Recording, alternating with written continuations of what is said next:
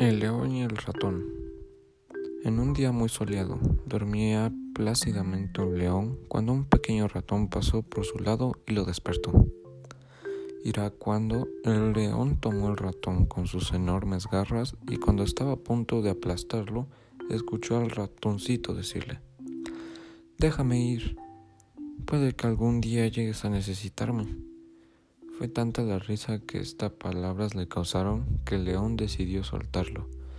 Al cabo de unas pocas horas, el león quedó atrapado en las redes de unos cazadores.